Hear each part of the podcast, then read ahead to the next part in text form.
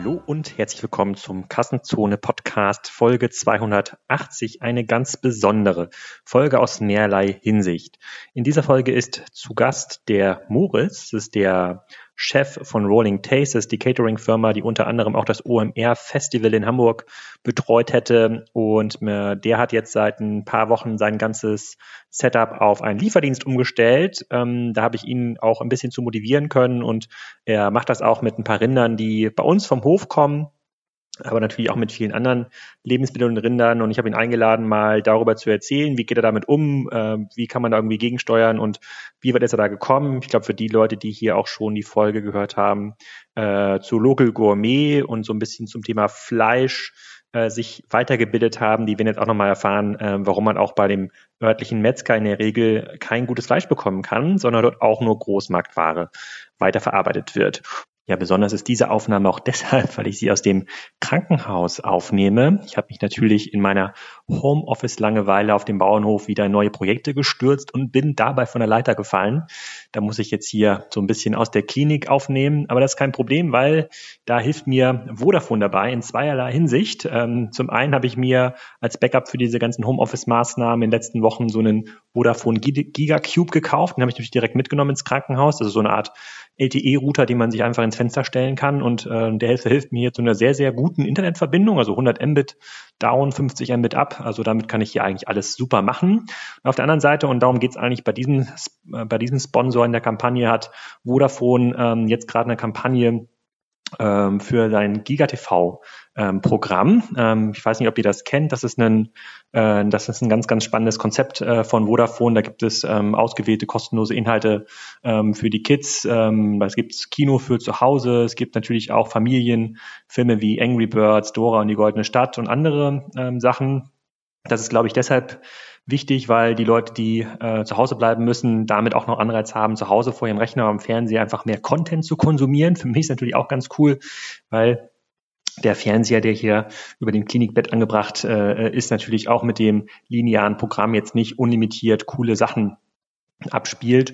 Und äh, da kann man, glaube ich, auch mal auf sowas wie GigaTV zurückgreifen. Da gibt's auch relativ aktuelle Kinofilme wie Der Unsichtbare und Emma, das könnt ihr euch auch anschauen auf vodafone.de slash streamgiga.tv und ähm, mal ausprobieren, ob das euch zu Hause auch helfen kann. Ich glaube, insbesondere die ganzen Familieninhalte dürften dem ein oder anderen die Langeweile zu Hause ähm, vertreiben. Mir hilft auf jeden Fall schon weiter, nicht nur das GigaTV-Thema, sondern vor allem der Router. So, aber jetzt erstmal viel Spaß mit einem sehr, sehr positiven Beispiel, wie man mit der Krise umgehen kann, mit Mo von Rolling Tape.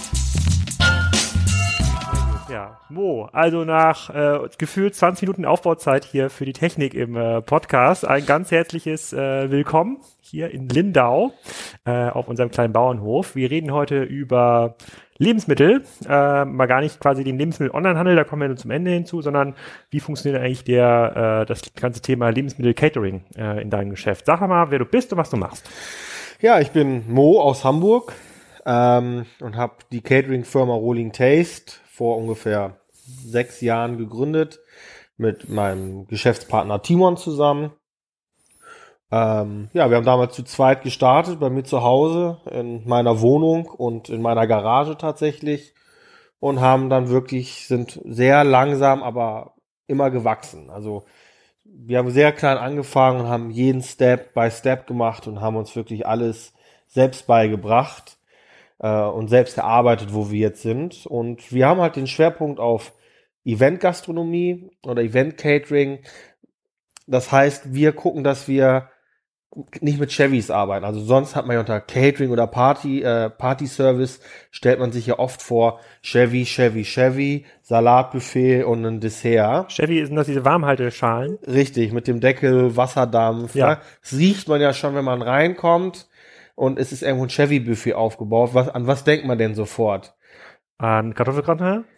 Genau, und irgendwie an Omas. Brokkoli? Brokkoli an Omas 70. Geburtstag hm. auf dem Landgasthof. Das muss nicht immer schlecht sein, aber wir gucken ja, dass es frisch riechen soll und nicht nach Chevy und heißen Wasserdampf. Ja. Ähm, und das ist so ein bisschen unser Konzept, dass wir mit Köchen vor Ort arbeiten, viel vor Ort frisch machen, ähm, tolle Gerüche im Wickeln und in den Raum reinkriegen. Und das ist so ein bisschen das Konzept. Und wir sind auch ganz stark im Barbecue-Bereich. Wir haben vier große Smoker. Der große Smoker ist acht Meter lang und wiegt zweieinhalb Tonnen. Äh, damit machen wir auf Groß-Events wirklich, ähm, ja, kriegen wir viele Leute satt mit authentischen Barbecue. Auch dieses Thema Barbecue haben wir gesagt, überall steht Barbecue dran, Barbecue-Restaurant, Barbecue-Catering, aber es ist alles gar kein Barbecue. Das ist alles nur Gasgrill, Schweinenacken drauf oder Bratwurst. Und wir haben gesagt, wir machen echtes Barbecue. Das heißt, eine echte Brisket, ein echtes Pulled Beef, ein echtes Pulled Pork, äh, mal ein Stück Fleisch geräuchert, also auch so ein Flanksteak mal über eine Stunde geräuchert und aufgeschnitten. Ganz anderes Thema, echte Spare Ribs, um wirklich ein, ein wirkliches Barbecue den Kunden anzubieten und nicht dieses immer, wir sind Barbecue und äh, da haben wir auch unsere ganz eigene Philosophie, der Smoker, das, es muss dicker Stahl sein, ne? der Rauch muss sich im, in dem Smoker, der ist erst nach einem Jahr, gibt auch erst nochmal richtig Geschmack ab, dass das Essen auch gut wird und die Smoker, die man sonst so im Handel hat, das ist alles dünnes Blech und hm. der hält auch gar nicht die Hitze vernünftig und also da gibt's, ja, wir beschäftigen uns mit vielen Dingen sehr viel ähm, und gucken, dass wir es so auf unsere Art machen einfach.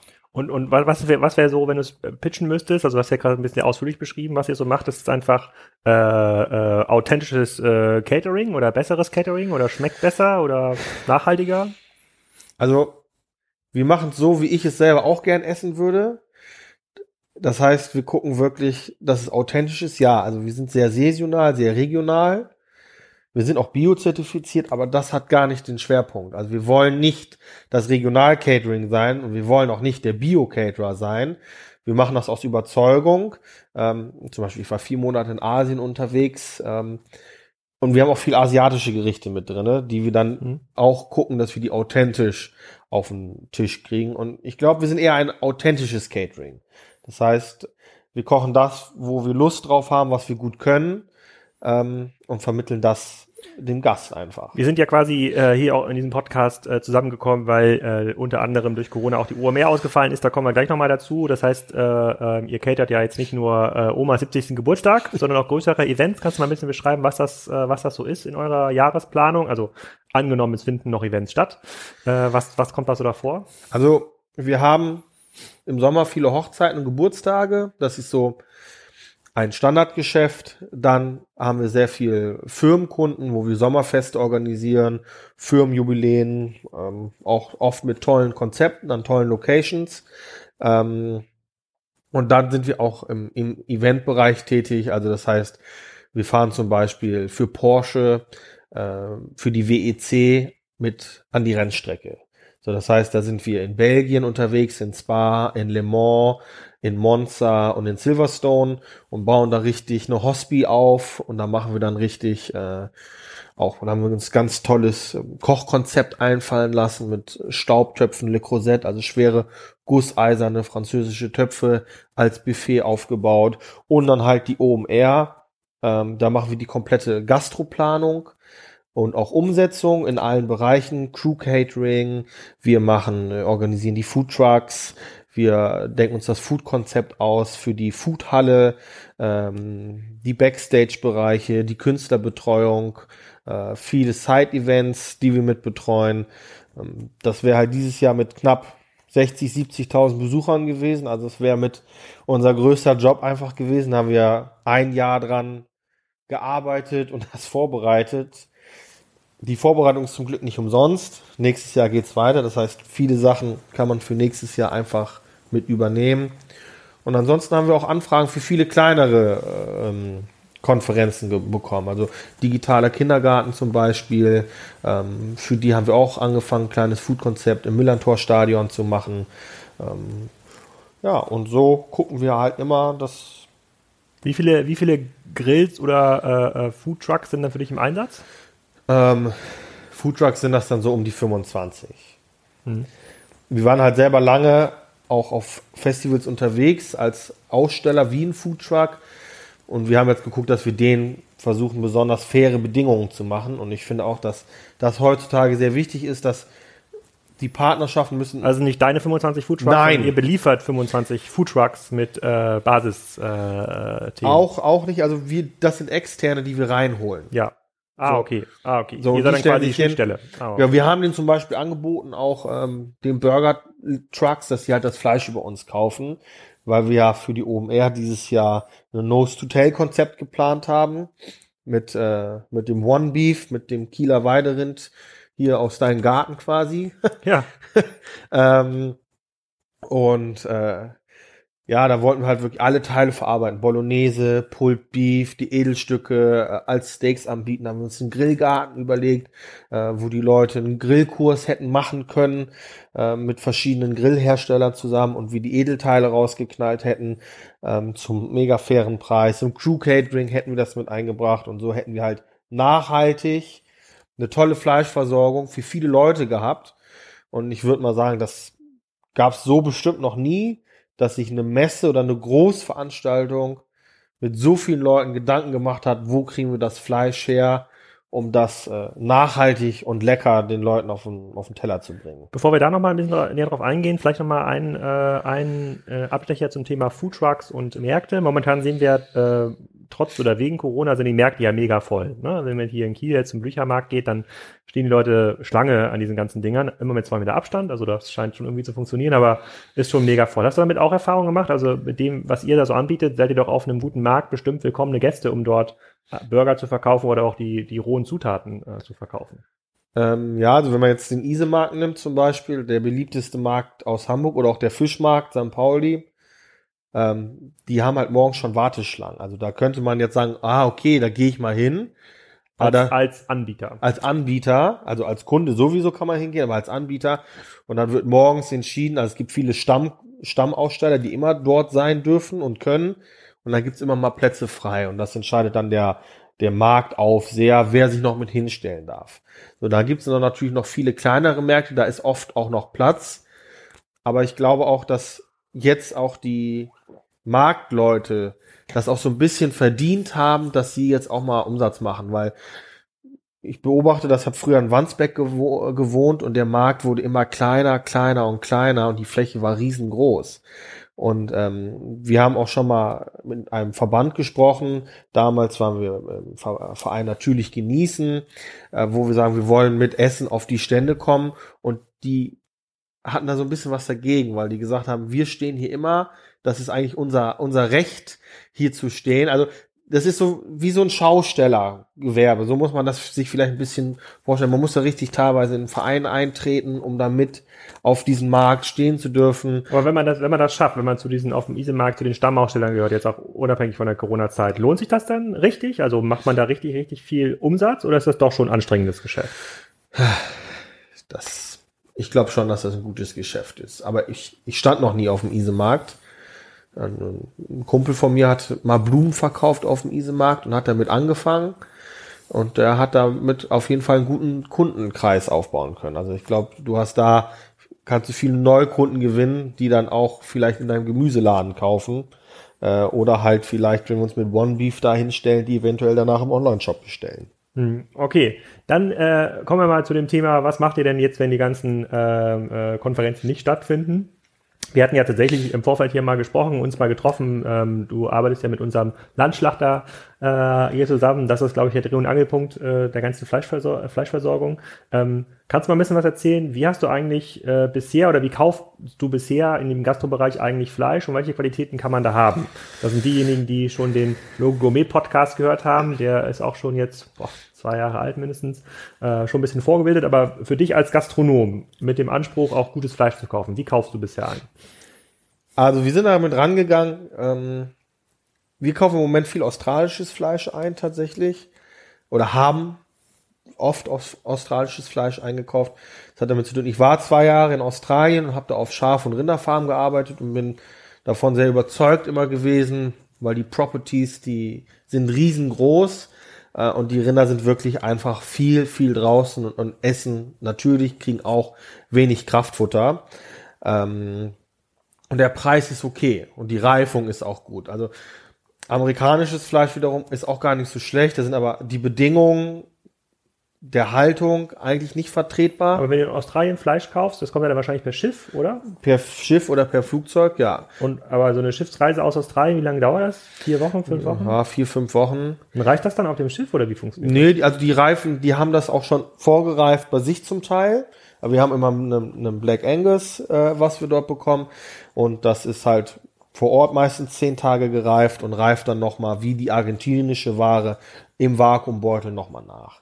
Aber von der Fleischgröße war das für uns immer gut. Und preislich für den Kunden konnten wir sagen, für einen guten Preis konnten wir ein schönes Stück Fleisch anbieten.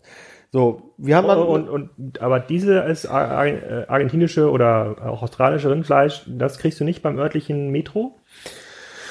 Ähm, also wir haben dann es lange versucht, mehr mit deutschem Rindfleisch zu arbeiten. Nur das Problem ist, in Deutschland deutsches Rindfleisch zu kaufen in einer guten Qualität für einen vernünftigen Preis war damals für uns sehr schwer. Also das meiste Fleisch, was wir gekriegt haben, war entweder gar nicht abgehangen oder maximal zehn Tage.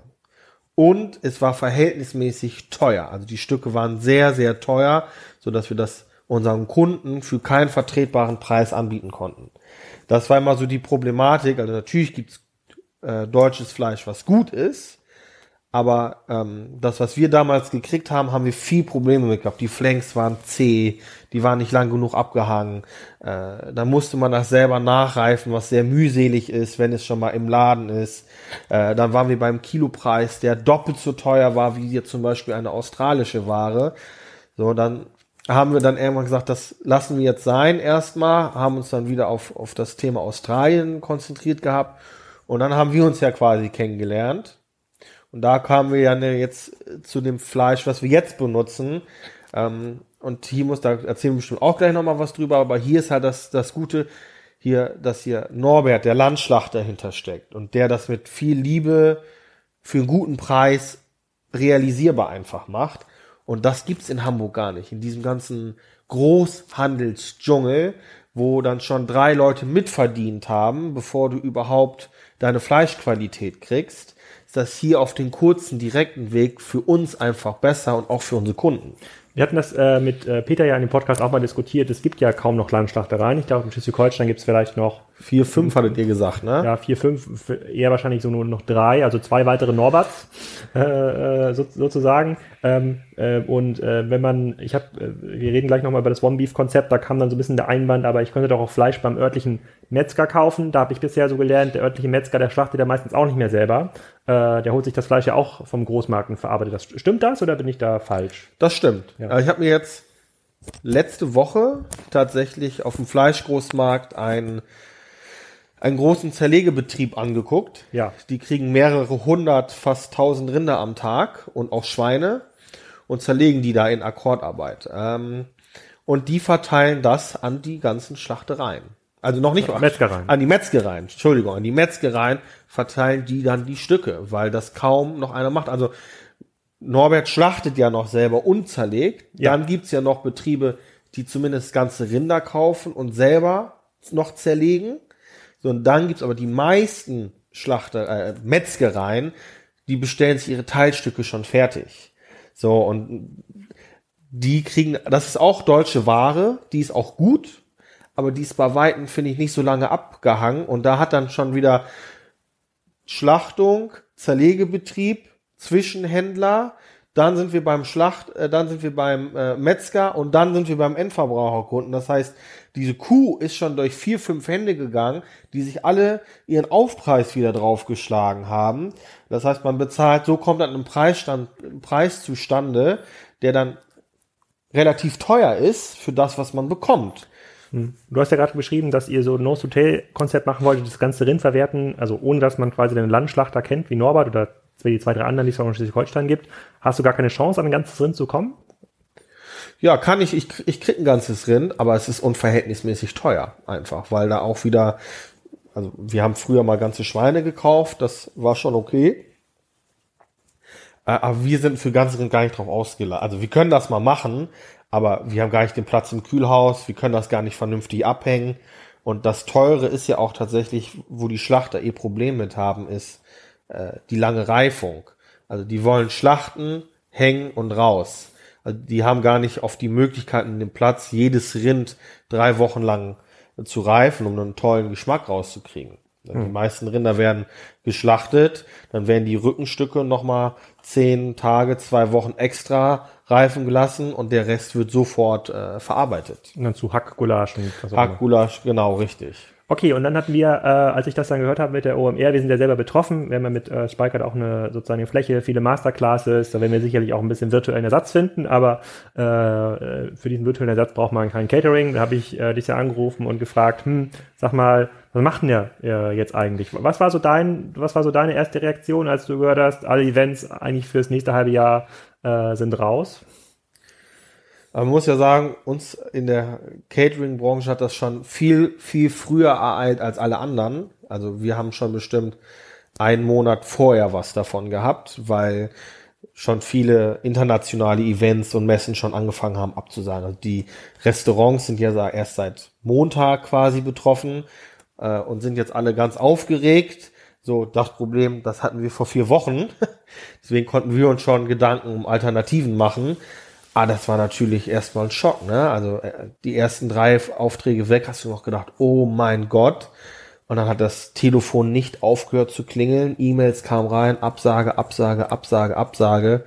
Also wir haben jetzt, also für uns als Catering einen Umsatzverlust von 1,5 Millionen Euro. Nur in den nächsten äh, drei bis vier Monaten. Hm.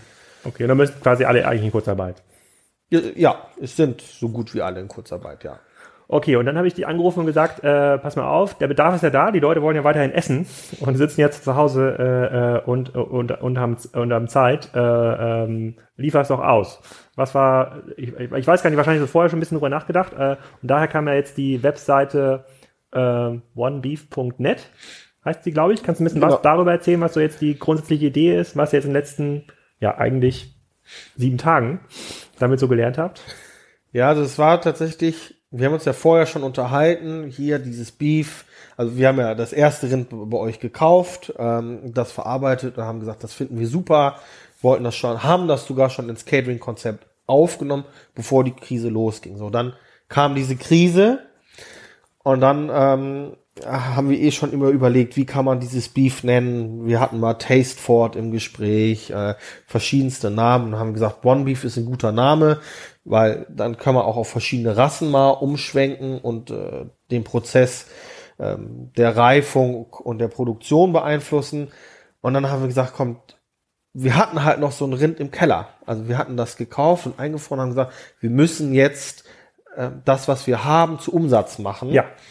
Ähm, und dann kamst du dann auch parallel davor und hast dann auch gleich gesagt, komm, ihr müsst das jetzt vermarkten. Und dann haben wir gesagt, ja, schon auch so, schon so ein bisschen darauf rumgedacht und dann haben wir ganz viel hin und her geschrieben. Und dann ist ja wirklich, wie du sagst, innerhalb einer Woche ist dann tatsächlich ein komplett neues Business entstanden. Also das war wirklich faszinierend. Also die Idee, ich bin morgens dann zur Arbeit gekommen, gesagt, ich habe gestern mit äh, Alex gesprochen, ähm, wir müssen äh, hier jetzt unser Beef vermarkten, ähm, haben uns fünf Produkte einfallen lassen, die in dieser Beefbox sind haben das ganze Rind verarbeitet, etikettiert, äh, uns ein Logo erstellen lassen über einen Kumpel von mir, ähm, haben einen kleinen Flyer erstellt und haben die dann über Social Media gepusht und haben dann relativ schnell viel verkaufen können. Also wir haben in den ersten drei Tagen 100 Pakete verkauft plus Add-ons, die man da sich dazu bestellen konnte und das waren dann circa 15.000 Euro Umsatz, die wir damit gemacht haben. Und von null, also wir waren davor auf null und dann wieder auf circa 5000 Euro Umsatz am Tag zu kommen, war für uns schon richtig, richtig gut. Hm. Und in so einem Paket, was da drin? Also was, was ist dein Angebot, wenn man heute auf One Beef geht? Was soll der Kunde kaufen? Also der Kunde kauft ein Paket, da kriegt er ein Kilo Hack. Dieses drei Wochen gereifte Hack ist wirklich sensationell gut, mega im Geschmack. Äh, wir haben ungefähr 500 bis 600 Gramm Steakfleisch drinne. Äh, Steakfleisch kann alles sein. Man kann entweder ein Filet drin haben oder ein Ribeye oder einen Roastbeef oder Hüfte. Also das heißt, das ist, das kann man nicht beeinflussen. Dann haben wir vorgeschmorten Rinderbraten drinne. Ähm, der ist aus, aus der Schulter und aus bestimmten Keulenteilen ähm, gemacht. Und dann haben wir noch Pulled Beef drin. Pulled Beef ist zum Beispiel aus dem Nacken hergestellt. So und auch, ähm, ja, und eine Bolognese haben wir auch noch mit drin, klassisch. Und so haben wir drei Vorgericht, vorgekochte Gerichte, die man quasi ganz einfach erwärmen kann. Und man hat aber noch Hack ähm, und das Steakfleisch, was man sich noch frisch braten kann. Hier ist auch der Gedanke gewesen, das den Leuten zu Hause so einfach wie möglich zu machen, dass sie schnell sich was erwärmen und essen können. Und jetzt sind wir natürlich am überlegen, ob wir auch noch reine Rohpakete mit reinnehmen, wo man auch noch selber einfach kochen kann und das nicht vorgekocht ist. Und da arbeiten wir jetzt einfach ein bisschen dran. Und die Leute, die es jetzt quasi vor einer Woche dann die ersten Pakete bekommen haben, was ist so die erste Reaktion darauf? Ja, die finden das richtig gut. Also wir haben schon Fotos zugeschickt gekriegt von Leuten, die selbst Burgerbrötchen gebacken haben und Coleslaw und Pulled Beef und fanden das mega lecker oder äh, sich einen Kartoffelstampf gekocht haben mit dem äh, Braten obendrauf. Ich denke, dass jetzt, wenn das Wetter besser wird, die ersten Steaks und Buletten ja. draußen auf den Grill gelegt werden, definitiv. Ähm, das Feedback ist sehr, sehr gut. Wir arbeiten jetzt dran. Das Hack haben wir zum Beispiel jetzt halbiert auf zweimal 500 Gramm, dass man es besser ausfrieren kann. Die Braten haben wir halbiert auf eine Portionsgröße, äh, dass man einfach im Handling zu Hause damit besser arbeiten kann. Und das alles sehr flach einvakuumiert, dass man es auch gut in seinen Tiefkühler zu Hause bekommt. Ja, was ist das? So ein Paket sind so vier, fünf Kilo, ne? Genau, also viereinhalb sind es mindestens, ja. Okay. Und ähm, die, äh, das ist ja quasi nicht nur Rinder, die hier von meiner, äh, sozusagen von unserem, äh, von unserer Wiese kommen. Äh, ich hoffe quasi, äh, das sind deutlich mehr dann irgendwann. Ähm, ähm, wie ist denn der, wie ist denn der Supply? Also wenn du jetzt quasi Norbert anrufst und sagst so, pff, Norbert, ich brauche noch mal drei. Ich habe jetzt doch noch mal die, die, die, die, äh, es geht hier voll ab. Äh, kann, kann, geht sowas überhaupt? Also geht für Also Norbert unterstützt uns jetzt sehr. Das heißt, wir haben jetzt von euch am Dienstag zwei Rinder geschlachtet. Die müssen jetzt erstmal drei Wochen hängen. Und Norbert hatte noch drei da. Davon haben wir jetzt auch schon drei abgenommen. Und damit überbrücken wir quasi die Zeit, bis wir wieder eure haben. Äh, und Norbert sagt so, wenn ihr das Rind jetzt nicht braucht, dann verkauft es bei mir in der Metzgerei. Ja. So, das ist mega fair. Das heißt, die hängen da und wir können sie abrufen für diese Startzeit, dass wir jetzt nicht diese hohen Investitionskosten haben. Aber langfristig wollen wir natürlich auf Peters und deine Rinder ganz klar Das sind ja vor allem Peters, das sind Peters Rinder im Wesentlichen. Ne, also Aber auf Peters Rinder zurückgreifen. Der hat jetzt, äh, haben wir zwei, das ist hauptsächlich Herford. Ähm, nicht nur Herford, ich glaube zwei, drei Kreuzungen mit Wagyu-Kreuzungen Wagyu-Kreuzungen sind mit drinne. Und da hat er mir jetzt ähm, zwei schöne Fersen geschlachtet, äh, wo er erzählt hat, auch mit schönen großen Hörnern. Und die hängen jetzt gerade seit Dienstag und die sind in zwei Wochen dann halt dran. Und ich denke, wir gucken jetzt, wie die Verkaufszahlen übers Wochenende sind, dass wir dann nächsten Dienstag ist eigentlich geplant, die zwei Wagyus zu schlachten, um die dann auch nochmal mit in den Shop reinzunehmen. Und liefert ihr denn selber aus in Hamburg? Ja, wir, ja, wir liefern in Hamburg aus. Äh, wir machen das im Moment so, dass wir immer sammeln so ein bisschen, bis ein Rind weg ist. Und wir haben im Moment so ein... Oh mein Gott. Um auf Neurevensdorf zu bleiben. Okay, nicht, nicht, schlecht. Kommt das Navi hier noch? Äh, ja, raus. oh mein Gott. Ich hatte noch die Adresse von äh, Norbert hier drin. Ach so. ähm, es hat sich jetzt so herausgestellt, dass wir immer dienstags und freitags ausliefern. Mhm. So, und da haben wir immer so um die 20, 30 Portionen. Wir haben ein Tiefkühlfahrzeug, einen großen TK-Aufsatz und damit fahren wir in Hamburg den ganzen Tag rum und ähm, beliefern die Leute. Es kann auch selbst abgeholt werden, machen auch ganz, ganz viele. Aber wir konzentrieren uns jetzt erstmal auf Hamburg und Umgebung und haben noch nicht den Postweg gewählt. Also da und, und das, was hier quasi bei Landschlachterei und Metzgerei immer gut funktioniert, diesen Mittagstisch, macht ihr sowas auch, wo dann sagt, so die Leute sitzen jetzt zu Hause, die wollen jetzt nicht jeden Tag immer Nudeln und Klopapier äh, äh, sich fertig machen, sondern die wollen auch was ähm, ähm, haben. Solange die Restaurants quasi diesen Betrieb noch nicht umgestellt haben, ist ja jetzt so ein bisschen eure, eure Chance.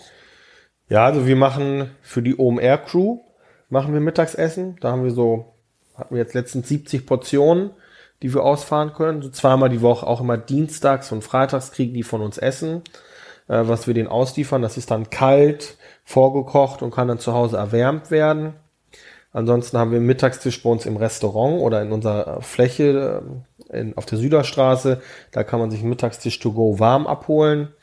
Ähm, und vereinzelte kleine Firmen. Wir haben Firmen, die bestellen hier mal zehn, da mal zehn.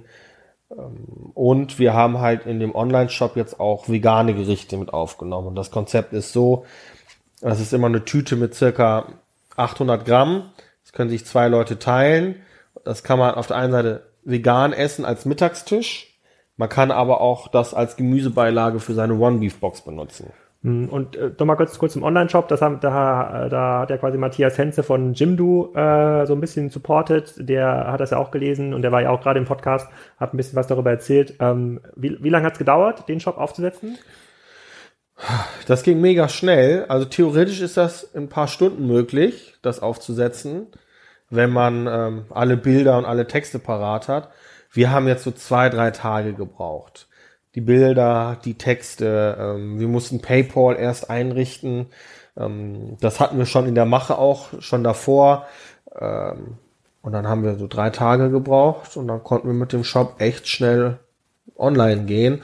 Und jetzt ist es ein bisschen Feintuning. Also der Shop ist halt im Moment deutschlandweit. Also der kann jeder bestellen. Wir verweisen gerade noch in erstmal nur Hamburg. Wir sind noch dran, äh, da eine Logistik für andere Sachen aufzubauen. Aber in erster Linie wollen wir auch unsere Stadt erstmal supporten und gucken, dass wir da äh, unseren Umsatz im Moment machen. Aber ansonsten war das ganz super. Also hat gut, sehr gut geklappt. Okay, aber das Ziel müsste dann wahrscheinlich sein, damit das, äh, damit das quasi ein unabhängiger Geschäftszweig werden kann von Rolling Tales. Wir gehen mal davon aus, dass sozusagen in der zweiten Jahreshälfte auch mal wieder Offline-Events äh, Hoffentlich, ja. losgehen. Äh, muss wahrscheinlich dann schon sein, dass man äh, äh, dann mehrere, äh, ob das jetzt Rinder sind oder wie du schon sagst, wenn man nochmal so aus der Jagd mal Sachen dazu nimmt oder lokale, äh, äh, lokale Erzeugnisse, die es auf dem Markt gibt, Honig, whatever, vegane Gemüsekiste, da müsste eigentlich ja jeden Tag schon so ein Tiefkühlfahrzeug rumfahren in Hamburg, damit das was wird. Also, dass sich das lohnt, da muss man schon am Tag richtig was raushauen weil auch ähm, der Wareneinsatz relativ hoch ist. Also man kann da jetzt nicht so eine krasse Marge draufknallen, sonst kauft das auch wiederum keiner. Das Rind ist relativ gut. Ähm, wir werden jetzt sehen, was passiert, äh, wenn es jetzt sehr, sehr gut angenommen ist, ob wir es weiterlaufen lassen oder nicht. Das One Beef werden wir auf jeden Fall weiterlaufen lassen und äh, gucken, dass wir sonst eventuell in ein, zwei Wochen oder in einem Monat Rhythmus gehen. Weil wir müssen auch ganz klar sagen, äh, Norbert und unsere Küche rotieren gerade, um das vorzubereiten. So, wenn man natürlich seine Kunden sammelt, schlachtet und weiß, wie viele Portionen man verkauft, äh, ist das für alle Beteiligten wesentlich entspannter. Ähm, deswegen muss man mal gucken. Also wir haben jetzt innerhalb von zwei Tagen teilweise diese Pakete ausgeliefert. Mhm. Auf vergleichbaren Portalen wartet man vier bis sechs Wochen auf sein Fleischpaket und wir machen das im Moment in unter einer Woche möglich dass äh, das zu einem nach Hause kommt und sogar ein Teil schon vorgekocht. Also das darf man ja auch nicht vergessen. Das muss alles vorgekocht werden, vakuumiert werden und dann nochmal eingefroren und etikettiert. Das ist jede Menge Arbeit. Hm. Ja, sehr cool. Und, und äh, bei den Food Trucks, auch wenn ihr die beliefert, sind die denn jetzt gerade gefragt? Also, die, also das ist ja kein ein Business, was noch nicht verboten ist, glaube ich. Du kannst ja einen Food Truck weiterhin betreiben. Äh, gerade, das müsste doch eigentlich gut funktionieren für Mittagstische. Die können sie einfach irgendwo in Eppendorf hinstellen in Hinterhude und dann äh, also das kommen die Leute. Also Foodtrucks dürfen ja nicht auf öffentlichen Parkplätzen stehen, das ist verboten. Ach so?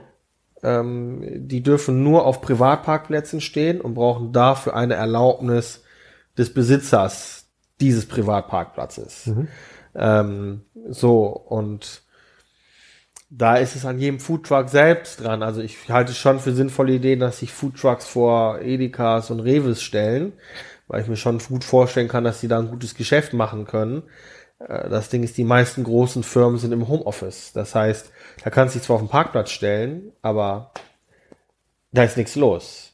So, und da muss auch jeder Ideen sammeln. Also ich habe ja schon überlegt, mir einen Foodtruck zu holen und ein neues Lieferservice-Konzept zu machen. Und zwar so, du bestellst deinen Burger und dann fährt der Foodtruck vor die Tür, kocht den fertig und dann kannst du ihn dir eben schnell rausnehmen. Das ist wahrscheinlich so auch in der Grauzone, aber ähm, ja, gut, aber ich meine, jetzt kann man, glaube ich, Ideen ausprobieren und sammeln und tun und machen. Jetzt Absolut. Ist die, jetzt ist, die, glaube ich, die Zeit dafür, sich so ein bisschen neu, äh, äh, neu, zu, ähm, äh, neu, neu, zu erfinden. Was ist denn die Nachfrage nach anderen, äh, sozusagen, also, dass, die, dass du eine vegane Box anfinde, äh, anbietest, finde ich, find ich sehr schlau. Äh, das hast du aber gerade erst angefangen, ne? Gestern, genau. vorgestern? Also wir stellen die heute Abend vor mhm. im Video mit unserem Personaler, der ist Veganer, der muss heute mal kochen. Also den legen wir die Beutel dahin, sagen, komm, mach mal und dann gucken wir, wie er damit zurechtkommt.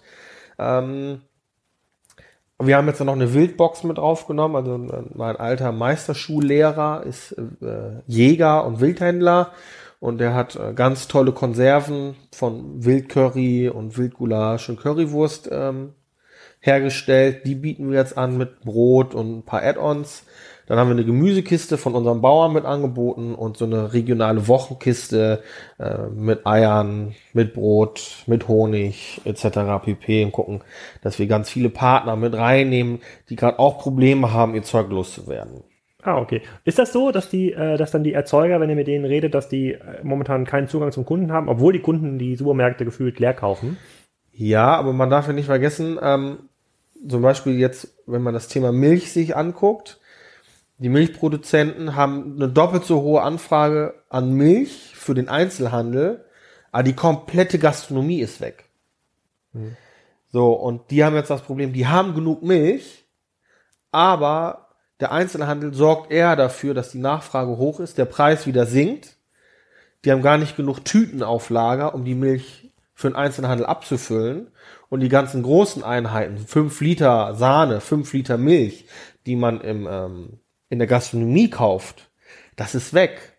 So, das heißt, die haben da auch Riesenprobleme, ähm, ihr, ihr, ihr Zeug loszuwerden. Die müssen auch komplett umdenken. Ne? Die müssen sich auf den Einzelhandel mehr einstellen. Äh, dann muss das wieder auch viel krasser ausgeliefert werden. Also da steckt halt schon viel hinter. Auch zum Beispiel die Spargelbauern. Natürlich verkaufen die viel in die Supermärkte, aber das auch ein großer Teil geht in die Restaurants die in der Spargelsaison Spargel verkaufen, das ist weg. So, und da muss man jetzt mal gucken, wie sich das jetzt bald äh, verhalten wird. Ich meine, im Moment leben wir noch von Lagerware aus dem Winter und mit dem Spargel gehen ja jetzt erst die Gemüsesaison richtig los. Erntehelfer gerade ein großes Thema, kommen die überhaupt rüber? Werden die reingelassen? Äh, sind schon viele da, die sich freiwillig melden, aber die haben gar keine Ahnung, wie man Spargel pflückt. So, dann braucht dann ein, eine Person viermal so lange, das heißt, der Spargelpreis steigt eventuell auch und er kann weniger verkaufen. Spannende Zeit. Wird noch spannend, ja. Spannende Zeiten. Aber umso besser, dass ihr jetzt schon seit, der Woche sozusagen ausliefern äh, lernt und Kundenakquise. Da, äh, ich habe auch noch zwei, drei Ideen hier gesammelt, die wir jetzt gerade im Podcast teilen, wie man da noch mehr äh, Kunden kommt und auf Traktion kommt. Ähm, also ähm, du kommst ja hier wenn der Podcast jetzt hier live äh, äh, wird, bis es ja, ist ja nächste Woche. Also sozusagen, wir wollen, wir suchen gerade Positivbeispiele, also wie muss man sich umstellen, wie kann man quasi hier jetzt nicht profitieren, aber wie muss man, äh, wie muss man neu, wie muss man neu denken und vielleicht dabei auch diesen nachhaltig lokalen Ansatz äh, ähm, gerecht werden. Ähm, sehr cool. Ähm, du hast mir auch so ein äh, Testpaket mitgebracht. Da werde ich heute Mittag erstmal was von, äh, äh, von machen. Vielen Dank schon mal äh, dafür. Und für alle, die das interessiert, auf äh, onebeef.net äh, findet ihr das Angebot. Äh, und äh, wir machen mal noch mal ein kleines Update, denke ich mal, ein paar Wochen, mal zu gucken, was draus geworden ist aus eurem. Äh, Auf jeden Fall. Vielen Dank. Ja, danke dir, dass ich hier sein durfte. Sehr gerne. So, ich hoffe, die Aufnahme hat euch gefallen. In den nächsten Wochen geht's weiter mit Tim Ehling, CEO von Pickaboot.